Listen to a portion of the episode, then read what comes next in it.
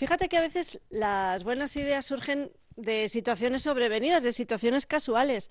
Y es lo que le ocurrió a Carlos Echeverría, profesor de fabricación mecánica en Mendizabala, que tuvo que estar hospitalizado bastante tiempo y comprobó en sus carnes lo difícil que era regular la cama a través del mando, especialmente pues en situaciones de movilidad reducida, como, como fue su caso, o en momentos como, complicados, como fue la pandemia, que obligaba a las personas hospitalizadas a permanecer solas en, en la habitación. Así que cuando se recuperó y volvió a sus clases en Mendizabala, propuso a sus alumnos trabajar en un prototipo de cama hospitalaria que se regula con voz sin necesidad de, mando eléctrico. Y es lo que tenemos aquí a nuestro lado. Aquí estamos en, en Mendizabala junto a Carlos Echeverría, Gunón, Eguardión. Eguardión, bye.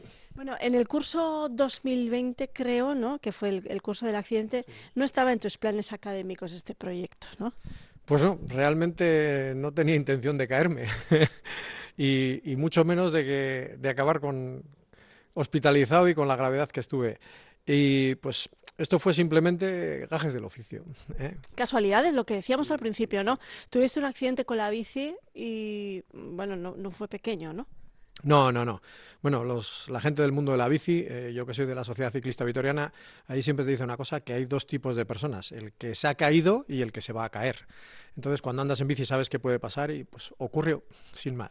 Y em, hablábamos de, que tuviste una movilidad reducida, porque exactamente cuántos huesos te rompiste.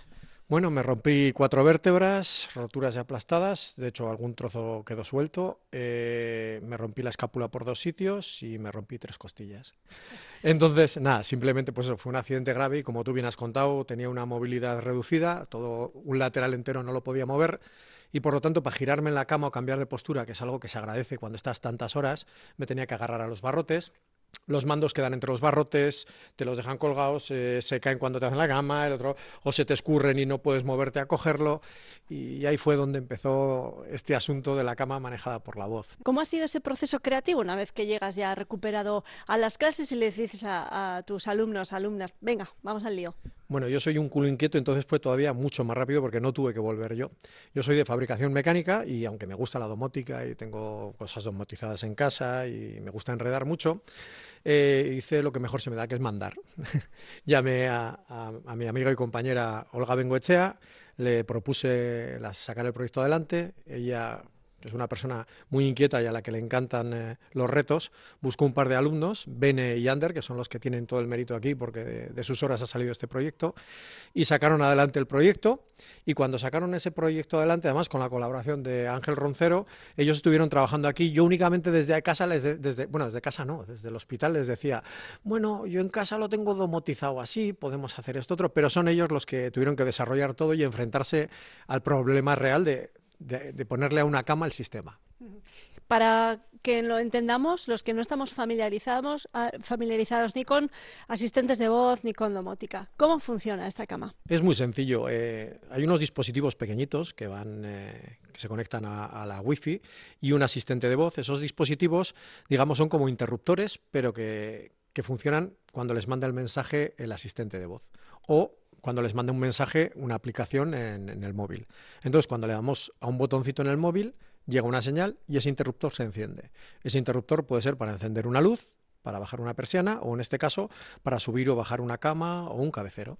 Estoy deseando que nos presentes a esta cama que, funciona con, tu voz, bueno, con tu voz, con cualquier voz, en cualquier idioma. Correcto. Eh, únicamente si se desea hacer en otros idiomas, las órdenes se meten en los idiomas que se deseen. En un momento ellos lo han preparado en, castellano y, aquí simplemente pues eh, vamos a hacer una prueba. Alexa, cerrar cama. Vale. Se está bajando y se plegará, supongo. No, está hecho por tramos. Como queremos que el paciente, eh, claro, no podemos dejar aquí un sándwich de paciente. Entonces, lo que queremos es cuidar su seguridad y, darle comodidad. Por lo tanto, lo que hemos hecho ha sido programar pequeños tramos para que cuando damos las órdenes sean tramos reducidos y el, el paciente únicamente tenga que repetir la orden dos o tres veces hasta llegar a la altura que él desee. ¿Otra orden? Sí. Alexa, cerrar cabecero. Vale. Qué chica más obediente es Alexa, desde luego. Has mencionado a, los alumnos, déjame mm, mencionarlos del todo, ¿no? Nombre y apellidos, Ander Fernández y Benemérito Picón, que son los dos alumnos del ciclo eh, medio de instalaciones eléctricas que han estado trabajando en este prototipo junto a sus profesores, los profesores Ángel Roncero y Olga Bengoechea, los tutores ¿no? de este proyecto. Hay algo muy bonito en todo esto y es que ha sido un proyecto altruista. Eh, porque a estos alumnos, que por cierto no están aquí en esta presentación, porque están currando ya, ¿no? ya están trabajando en pleno empleo, salen de aquí ya con trabajo, eh, a estos eh, alumnos, como digo, les han ofrecido eh, dinero para desarrollar el proyecto. Sí, sí, mm, creo que. han dicho que no. Creo que recordar que no sé si fueron 10.000 o 15.000 euros los que les ofrecieron para desarrollar el proyecto y ellos estimaron que, la finalidad de esto para ellos creían que debía ser social, eh, facilitarle la vida y el trabajo a la gente y decidieron que más importante que el dinero era sentirse bien consigo mismos y, sentirse realizados y lo hicieron. Realizaron el proyecto, rechazaron la oferta y decidieron que esto se le dé a Osakidecha para que lo desarrollen y lo instalen en las camas pues cuanto antes sea posible y, lo antes eh, y, lo que se le facilite la vida a los, a los pacientes, que será su, su pago real, ¿no? Han estado presentes en esta, en, esta presentación eh, responsables de la OSI Araba de, de Osakidecha y también del Instituto Bioaraba. Y precisamente con el Instituto Bioaraba es con el que comienza a partir de ahora bueno, un trabajo conjunto, ¿no? Un camino de trabajo conjunto. Es un trabajo muy bonito y que ya ha generado eh, grandes cosas, porque no se nos va a olvidar que esto, yo tuve el accidente en septiembre, pues en diciembre de ese año ya, eh, gracias al señor Rafael Sánchez Bernal, un doctor de que, me atendió muy amablemente, porque tú piensas que te llama un loco de una habitación que te dice que está allí encerrado y que quiere hablar contigo, pues no es fácil que te atienda. Igual que Javier Díaz de Cerio, el, jefe de mantenimiento de los Araba, que también me recibió, me escuchó, y cuando les conté que necesitábamos una cama, que nos la dejasen, me atendieron muy amablemente y gracias a ellos luego se firmó un convenio con eh, BioAraba.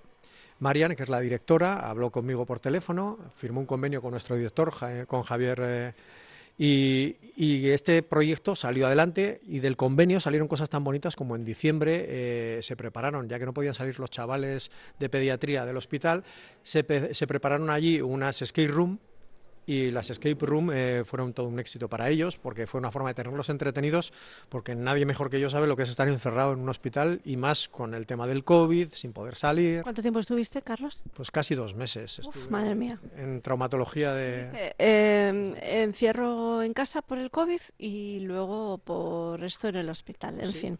Em, pues como decíamos, de este proyecto, de esta idea, de esta casualidad, eh, accidente en este caso, de Carlos ha surgido este proyecto primero, este prototipo de cama eh, que, funciona con nuestra voz y a la vez, como decimos, esa colaboración con BioAraba, esa colaboración médico-paciente-ciudadano, ¿no? Para que los ciudadanos, los pacientes también puedan aportar en, el Lima de Mascí, en este caso. Y una, colaboración además, por ejemplo, entre pues eso, centro educativo y, y BioAraba, que son dos entidades públicas. Eh, Javier eh, Ochoa Alaiza habló con Marian, firmaron ellos el convenio, es decir, por parte de los dos, que además lo mismo, ¿eh? que te llame el profe de turno, que soy un pesado, y que le diga, Javi, venga, que tenemos esto, y a la primera te diga que sí, vamos a tirar con ello adelante que Marian de Villaraba, a la primera, según le llamamos, nos diga que sí, y como bien ha dicho ella, enseguida se creó un buen feeling entre las dos entidades, ha sido una maravilla.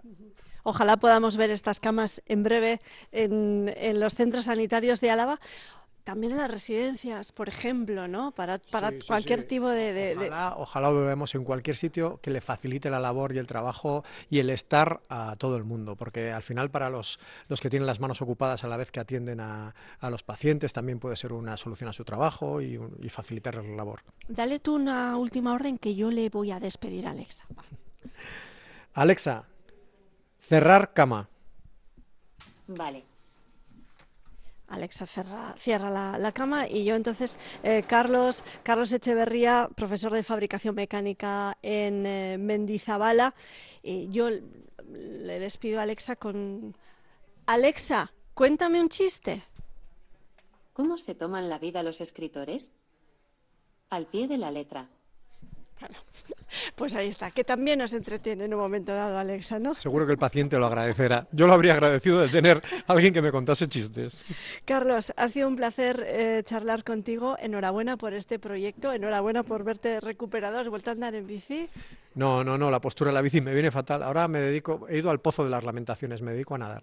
Bueno, no está mal, no está mal. Tal vez de ahí surja otro proyecto, pero que no sea por, por nada por nada malo, ¿eh? que sea simplemente por pensar, por tener la cabeza si, ocupada. Si observamos algún problema, seguro que algo se nos ocurrirá.